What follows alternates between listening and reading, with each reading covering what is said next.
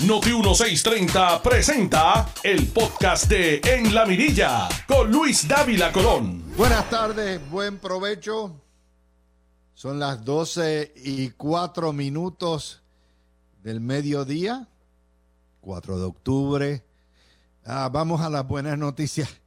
El azufre del volcán, no del diablo, pasó y se fue, pero todavía está prendida la cumbre vieja allá en la isla de La Palma. Pero eh, la buena noticia es que hoy ha hecho buen día, los aguaceros dispersos como siempre, y parece, parece que se ha desconectado el sistema ciclónico de, por lo menos de Cabo Verde. Pero vamos a, vamos a trancar Los, los deditos y nos ponemos así. Vamos a comenzar, y, antes que nada, a mí me gusta empezar la semana con una buena noticia. ¿Qué mejor noticia para todos los puertorriqueños fiebros del béisbol? Y yo no conozco uno que no lo sea, que mañana, por, no por el banderín, por el comodín, Yankees contra Boston. Hay familias que no se hablan. Hay hermanos y primos que no se hablan porque uno es Yankee, el otro es Red Sox y mañana nos sentamos frente a los televisores toditos a disfrutar, oiga, a los mulos de Manhattan y a los medias rojas dirigidos por Cora para... Eh, esta es la mejor época del año. Yo no sé si usted... Eh, esta es la época que le llaman las viudas del televisor, porque esta es la época que los fiebrus del deporte se ponen a ver BSN, la NBA que empieza en una semana, fútbol, fútbol profesional, fútbol colegial, los playoffs de grandes ligas, soccer de grandes ligas. Wow, como que ya es, ¿verdad? El otoño. Gracias, así que gracias a los deportes, por lo menos se puede pasar relativamente mejor esta última parte de el coronavirus y de la pandemia. Déjeme traerle las notas sobre la pandemia hoy. Sigue a la baja. 72 eh, con pruebas confirmadas por PCR. Una muerte, y ayer hubo una muerte también. Una es demasiado, pero ya ustedes saben, no es lo mismo que tener 15 o 20. 136 hospitalizados por COVID, de cerca de 7.000 habitantes, 4.500 de ellos ocupadas más o menos. 42 en unidades de cuidado intensivo y la positividad bajó a 3.6%. Lo que quisiéramos es bajar a una positividad menor del 2%, preferiblemente 1,5% como teníamos aquí en el mes de junio. Por lo menos para empezar el otoño bien lo que primero que tenemos que hacer no solamente vacunarnos con las dos dosis y la tercera para aquellos que le corresponda, sino ahora cuando lleguen los niños, se van a vacunar los niños mayores de 5 años a partir que lo autorice la CDC. Y lo otro que tenemos que hacer es no hacer el bochinche eso que hubo en la Chaldón de miles de personas sin mascarilla gritando a todo lo que da. Eso, no, no, no, no. Eso es un, nuevamente, un criadero de COVID. No hagan eso. Hay una nota que quiero compartir con ustedes internacional porque es relevante. Ustedes saben que hemos comentado por mucho tiempo que la primera ministra de Nueva Zelanda, Jacinta Ardern, ha sido de, ella y Wanda Vázquez fueron las que más condiciones estrictas pusieron con el COVID, excepto que Wanda Vázquez salió de su puesto en diciembre, en enero 2, pero Jacinda se quedó allí.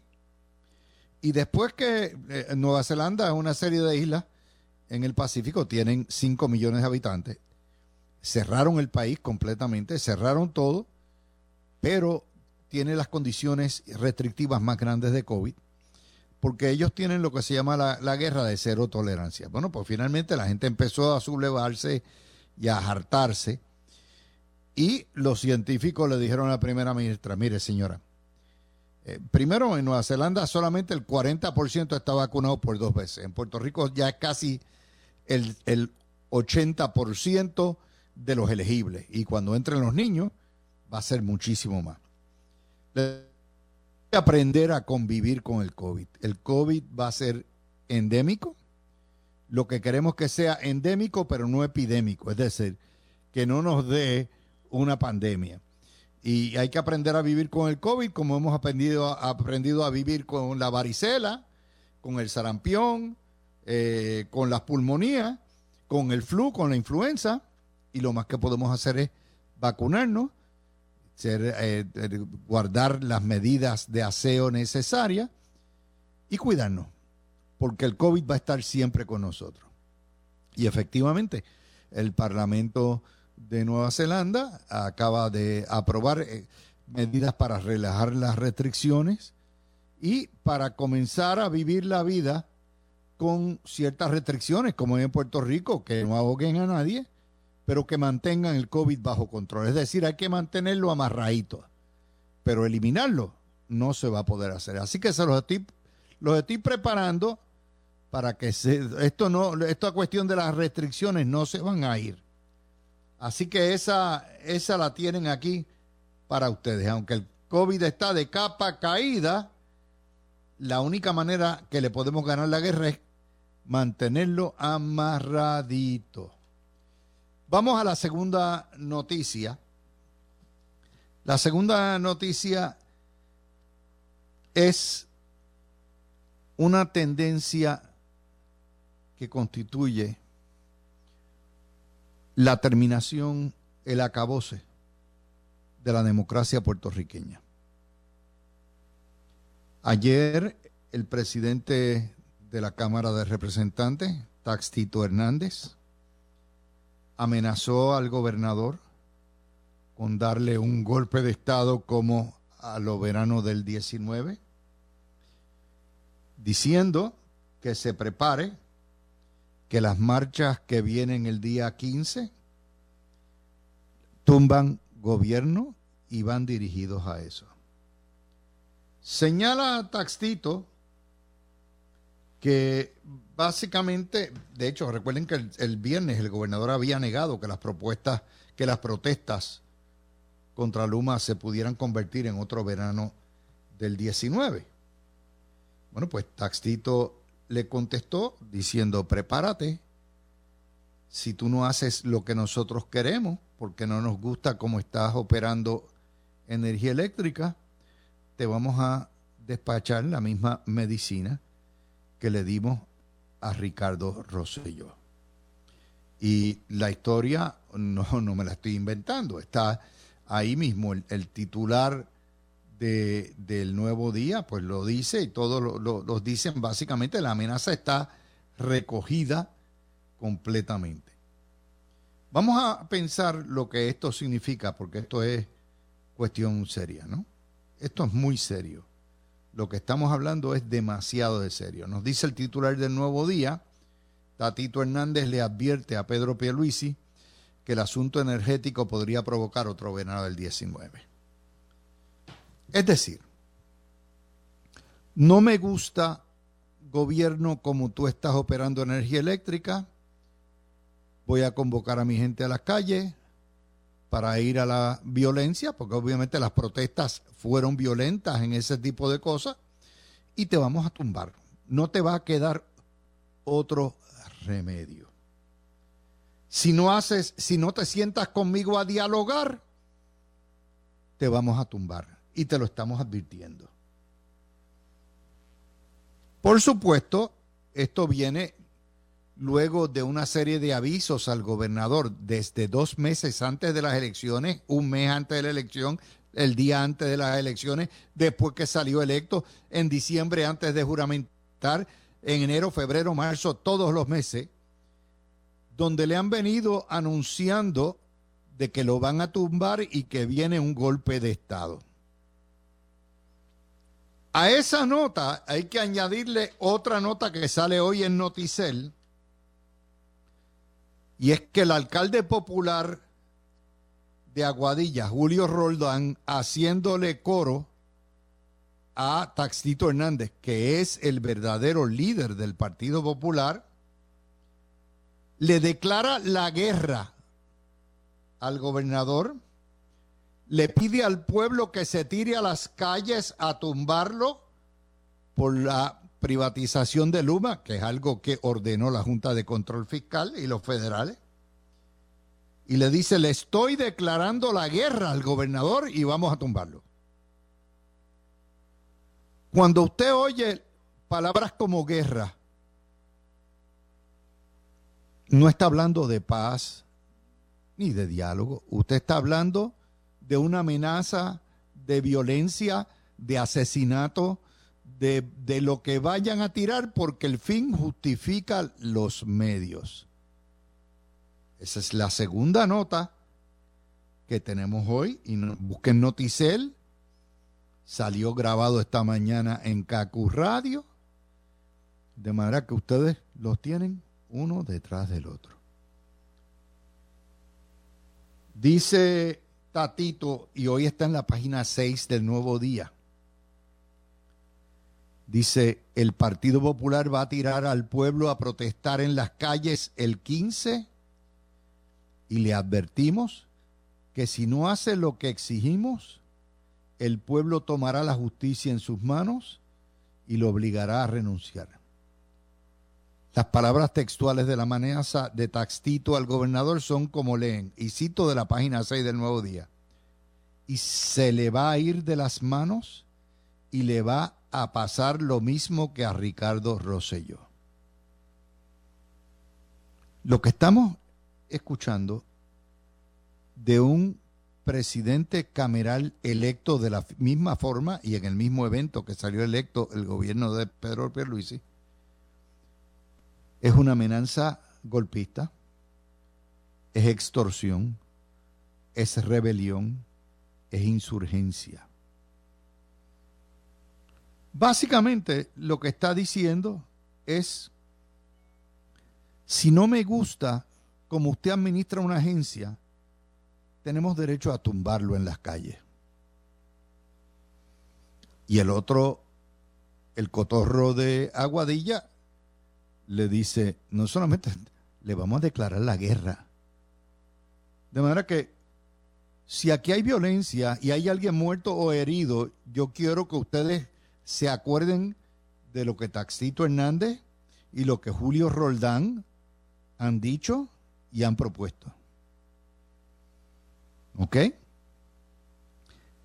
La loquera de esto es que estos fueron los que negociaron con Yaresco y la Junta de Control Fiscal, que son los padres putativos de Luma, los que negociaron un presupuesto 250 millones menos, un presupuesto que debe haber sido más.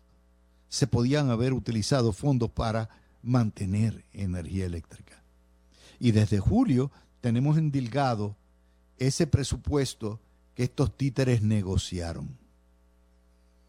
A espaldas del pueblo, en contra de la, de la voluntad del Ejecutivo electo, y nadie les pasa factura. A esas notas hay que añadirle otra noticia que salió ayer. Otro de los cotorros de Taxito Hernández, Luis Raúl Torres, que es el carpetero principal que tiene el Partido Popular en la Cámara, le escribió a Raúl Grijalva una carta pidiéndole, a nombre de su legislatura y el Partido Popular, un síndico para que tome control de los fondos de reconstrucción, no solamente de Luma, de todo Puerto Rico. Es decir, que Puerto Rico se quede sin capacidad administrativa alguna para reconstruir, que el gobierno de Puerto Rico se quede. Y quienes nombren otra Yaresco, otra niñera, a través de promesa, otro babysitter, para que sea quien reparte el bacalao. Y se lo pide a Grijalpillo. Se lo pide a otro corruptito, ¿verdad? Que hay allá. Y dice que se necesita usar porque los puertorriqueños no sabemos administrar esto y el presente gobierno no. Todo esto, señoras y señores, es pura subversión. Todo esto, como vamos a demostrar, es básicamente un coger la constitución del Estado Libre Asociado de Puerto Rico, picarla y tirarla por un pozo muro para abajo. Y a mí lo que me preocupa es que este tipo de amenaza de golpe de Estado, de desobediencia civil, de violencia, de guerra, ya se ha tornado en Puerto Rico como el mantra de los bullies, el mantra de los machos alfa que quieren imponer su voluntad por encima de lo que son las voluntades expresadas en las urnas. Y el peligro de esto es que vamos camino a la violencia. Vamos camino a una insurrección civil de la cual no hay retorno. Vamos camino a fortalecer las manos de los terroristas y que vuelvan a, a revivir, porque siempre han estado ahí pero están insertados en el sistema. Y yo le hago un llamado a todos los buenos populares que me escuchan. Porque ese fue el partido que en 1950 repelió una insurgencia, una revolución. Se llamó la revuelta nacionalista y lo hizo con la mordaza más burda y más salvaje. Ese es el partido popular que prefiere quemar su propia casa para sacar el ratón y se le ha olvidado que la rata son ellos. Cuando usted recurre a este tipo de narrativa, de violencia, de guerra, de tumbes de gobierno apenas 10 meses, ¿qué 10 meses? 9 meses después de haber juramentado el nuevo gobierno, usted no puede decir que usted es demócrata, que usted tiene una, una, que usted respeta las instituciones, y viniendo de un presidente legislativo y un alto y de alto funcionario del partido colonial, Luego del golpe de Estado que nos dieron en, el año 19, la implicación es que en Puerto Rico se murió la democracia. No existe la democracia. Porque si la oposición no está dispuesta a acatar las reglas del ceremonial y del juego y no está dispuesta a acatar los mandatos electorales, se acabó. Uno puede creer y uno puede decir, los federales nos impusieron promesas, tenemos una dictadura con Yaresco. Pero precisamente para tener fuerza moral, para poder repeler la dictadura de la Junta y de promesa y de Yaresco, hay que tener profunda convicción democrática. Y la primera regla de la democracia es que usted no solamente respete el mandato electoral que lo eligió usted, sino que esté dispuesto a defenderlo y a protegerlo, aun cuando su partido no haya sido beneficiado. Porque a final de cuentas, el veredicto inapelable en las urnas de forma pacífica es el sustituto de la guerra y de la violencia y del asesinato. Y lo que yo les estoy diciendo a ustedes son palabras muy serias máxime con la prensa incendiaria y revolucionaria que tenemos. Así que si el Partido Popular se ha hecho eco de esto, yo veo a Puerto Rico camino al fuego. El azufre no vino del volcán. El azufre que nos azotó ayer vino de Taxito, vino de Roldán, vino de Luis Raúl. Y cuando venga, les voy a meter en enema la constitución de ellos, para ellos y por ellos. La constitución que han destruido completamente con esto. Hoy vengo suavecito. Es hora del café y del postrecito. Regreso con ustedes. Tú escuchas el podcast de En la Mirilla con Luis Dávila Colón por Noti 1630. Vamos a tocar ahora el, otros temas que son colaterales, pero que van en la misma dirección. Página 15 del nuevo día de hoy. Asamblea Municipal de Vieques exige se cancele el contrato de ATM con HMS Ferris que empezó hace nueve meses y los barcos no llegan nuevos, no llegarán hasta ahora octubre. Exigen una cooperativa de trabajadores para que mantenga las lanchas y que no procede una APP con fondos federales. Y Ahí está. Aquí hay una guerra contra todo lo que sea privado. Las fuerzas en Puerto Rico han logrado convencer a todos los puertorriqueños, los socialistas y la prensa, de que no hay nadie ni nada que dé mejores servicios públicos que el propio gobierno. Y las alternativas de cambiar están ahí. Es decir, no podemos cambiar, no nos gusta cómo da energía eléctrica, pero no se la entregue al sector privado. No me gusta cómo el gobierno corre las lanchas, pero no se me la entregues al sector privado. Sin embargo, el sector privado, por ejemplo, la privatización, vamos a ver la telefónica. Vendimos el Junker de la telefónica y hoy el servicio telefónico es superior a lo que daba la Puerto Rico Telephone Company. Y usted tiene alternativa. No le gustó T-Mobile, se fue con Liberty, no le gustó Liberty, se fue con otro y hasta ahí. De ahí, vayamos a los expresos.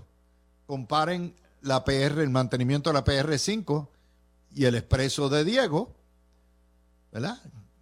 Comparado como está el expreso de las Américas o como están las carreteras o autopistas de Puerto Rico, corrida por, por carretera.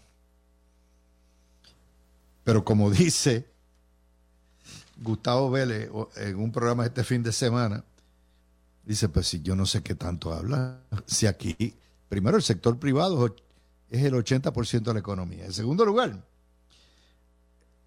el, el ciudadano de a pie ha tenido que privatizar a la fuerza. Mandamos los hijos a colegio privado porque en la escuela pública la, educación es deficiente. Tenemos todos que tener tres carros en nuestras casas porque la transportación pública, que es eje de transportación en todas las ciudades modernas del mundo, es un desastre. Tenemos que tener urbanizaciones cerradas y rejas porque el sistema de seguridad pública, tanto municipal como estatal, no sirve para nada. Tenemos que comprar agua embotellada porque el agua de acueducto viene envenenada prácticamente. Tenemos que comprar cisternas porque el agua se nos va a cada rato. Tenemos que comprar plantas solares o plantas e-, eléctricas de algún tipo porque se nos va la electricidad todos los días. De manera que nuestra vida cotidiana en lo más básico, está privatizado. Pero no, no, hay una guerra que todo lo privado, o sea, en nuestra vida cotidiana, en nuestra casa, sabemos que lo privado funciona mil veces mejor que lo eh, público. Pero sin embargo, la guerra que nos dan los medios y los sindicatos es porque, porque esas son las vaquitas de mamar de las uniones. Y si usted le quita a la Unión el que pueda bregar con los políticos y no con una empresa privada, se acabó el poder, se acabó el chantaje. Y eso, por supuesto, nos trae al pedido de guerra que hace el Partido Popular y al pedido de revolución. Esto es la degeneración total de el engaño que nos hicieron de que esto era democrático con el Estado Libre Asociado y la Constitución. La subversión, la insurrección y la violencia que está proponiendo Tatito Hernández, Luis Raúl Torre y el alcalde de Aguadilla violentan los principios más sagrados de la constitución que ellos nos impusieron, que nos vendieron, que nos fabricaron, que nos dijeron que era sagrada. Vamos a empezar por el preámbulo. Violenta el propio preámbulo que dice que eh, el pueblo de Puerto Rico se organiza bajo esta constitución y que se crea sobre una base plenamente democrática fundamentada en la vida, como les digo, para vida en común, en comunidad. En ese preámbulo queda bien claro que la voluntad del pueblo es la fuente de todo poder político. Roldán, Luis Raúl, ostentan sus cargos de legisladores de presidente cameral y de alcalde, porque la voluntad del pueblo se expresó en las urnas para conferirles la autoridad y el poder político que tienen. Artículo 2 Romanos, sección 2 de la Constitución. La expresión de la voluntad del pueblo se hace mediante el sufragio universal, igual, directo y secreto, y se protegerá al ciudadano contra toda coacción en ejercicio de la prerrogativa electoral. De manera que, Taxito, que tú eres un insurgente, tú eres un terrorista, porque en la medida en que tú propongas un golpe de Estado en las calles para tumbar un gobierno debidamente electo, tú estás yendo no solamente contra el concepto del sufragio universal, que debe ser igual, directo y secreto, sino que estás violentando y estás coaccionando la prerrogativa de la mayoría de los ciudadanos que eligieron ese gobierno la está sustituyendo con tu voluntad. No me gusta cómo Pierluisi administra energía eléctrica, vamos a tumbarlo. Aunque haya sido electo como tú, canto de canalla.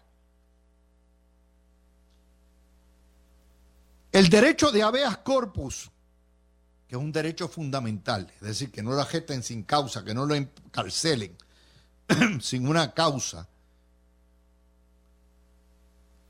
queda hasta suspendido por la propia constitución en casos de rebelión. Artículo 2, sección 13. Y Taxito Hernández lo que está diciendo es una, una rebelión. Una rebelión que la propia constitución contempla como un ataque frontal a los mejores intereses del pueblo. Tan es así que la rebelión y la invasión, conforme a esa propia constitución, son tildados como eventos excepcionales que provocan un estado de emergencia. Sección 6, la número 17, cláusula 17. El artículo 3, sección 1, que conforma la autoridad de Taxito Hernández, dice, la legislatura será electa por votación directa en elecciones generales. Y el artículo Romano 4, sección 1, dice, el gobernador será elegido por voto directo en una elección general y ejercerá su cargo de conformidad con ese mandato. Y la única manera no es por las armas, no es por la fuerza, no es por la intimidación. la constitución tuya, Taxito, la que creó ese gran prócer que traicionó a este pueblo, Luis Muñoz Marín, en el segmento, en la sección Romano 3, inciso 20, dice que solo se puede destituir un gobernador por el proceso de residenciamiento que requeriría dos terceras partes de la Cámara de Representantes. Y te digo que la mala administración, la mala gerencia, los errores en gerencia no son causa para residenciar a nadie, a nadie, mucho menos tumbarlo en las calles. Ni el chat era causa, ni los errores que pueda cometer Luma o que pueda cometer energía eléctrica. Dice la sección también, el cargo de gobernación se ejerce cuatro años hasta que sucesor sea electo y tome posesión, animalillo, tome posesión hasta que su sucesor sea electo. Por eso se llaman cuatrienios. Y la elección se celebra cada cuatro años en noviembre y se elige el gobierno y el que saque el mayor número de votos obtenidos en el cargo es el que sale electo. Sección 6 de tu propia constitución, el artículo 6, sección 4. No tengo que decirles, mi gente, que todo esto es revolucionario, es un lenguaje violento, peligroso, que va contra los postulados. Tiene que estar Luis Muñoz Marín revolcándose en su tumba de que aquellos que dicen defender el partido que peleó contra los nacionalistas y contra una revuelta de, revolución y rebelión contra el gobierno electo de Muñoz Marín, estén ahora defendiendo la revuelta. Y esto, como les digo, es un lenguaje que viene hace mucho tiempo. Empezó en los, los 90 con aquella cuestión de la desobediencia civil sin consecuencias, la violación de las leyes cuando no me gustan las leyes, y se utilizó como un arma de insurrección selectiva en Vieque, Rupert Rose el Paseo Caribe, la Universidad de Puerto Rico todos los años, las privatizaciones contra el gobernador Rosselló. Y se ha hecho con impunidad y bajo protección de los medios que han sido los primeros propulsores de esto. Y en una sociedad que dice ser democrática, la ley es lo único que nos hace totalmente iguales. Porque nacemos distintos, nacemos de género distinto, de familias y estirpes distintas, con genes distintos, de colores distintos, de culturas distintas. Nacemos de hogares distintos, en pueblos distintos, en barrios distintos. Y lo único, y somos gordos, flacos, en Guillío. Somos blancos, mestizos, indios, negros, de todos los colores y orgullo lo tenemos. Y lo único que nos hace iguales es la ley. Es el ordenamiento de derecho el que hace igual al rico y al pobre, al que vive en el campo y a la ciudad al hombre y a la mujer. Y es el mandato electoral lo que nos separa de la selva, del totalitarismo, del fascismo. Y si un, un presidente de la Cámara y un alcalde y un presidente de comisión del partido de mayoría en la Asamblea Legislativa piden el derrocamiento del gobierno a los nueve meses de llegar a ese gobierno, se nos perdió, hermano. Tienen el mar de frente, tienen el mar en sus narices, en sus mullidas, sus mullidas y lujosas oficinas legislativas, allí frente a San Juan Bautista que le está enseñando el, dedo a, el dedo a todos los legisladores. Le está diciendo este. ¿eh? Esa es la situación. Ahí es donde estamos. Como ustedes pueden ver, yo no he tomado el tiempo para discutir para ustedes niñería y tontería. Aquí hay cosas que están ocurriendo que van mucho más allá. Los separatistas el viernes trataron de hacer una demostración de fuerza y aunque la prensa trató de borrarlas y decirles que había nutrida conferencia, todas digan que fue nutrida protesta, fue un fracaso. Porque después de todo, en Puerto Rico hay una protesta, dos protestas todos los días, y ya estamos hartos. Llevamos tres décadas en esto. Y tumban y bajan gobierno. Y el problema no está resuelto porque el problema fundamental es el coloniaje. Y como les digo, pues ahí está la situación. Mire cómo está la prensa hoy. Vamos para el vocero. Otra historia de Istra Pacheco, que es independentista y es bien activista. Eh, para largo, la energía renovable. Expertos ven cuesta arriba la meta del gobierno de lograr en cuatro años 40% de generación de fuentes alternas. Usted ve eso, dice, la verdad que los dueños del vocero están bien locos. Es palos y boga y palos y no boga.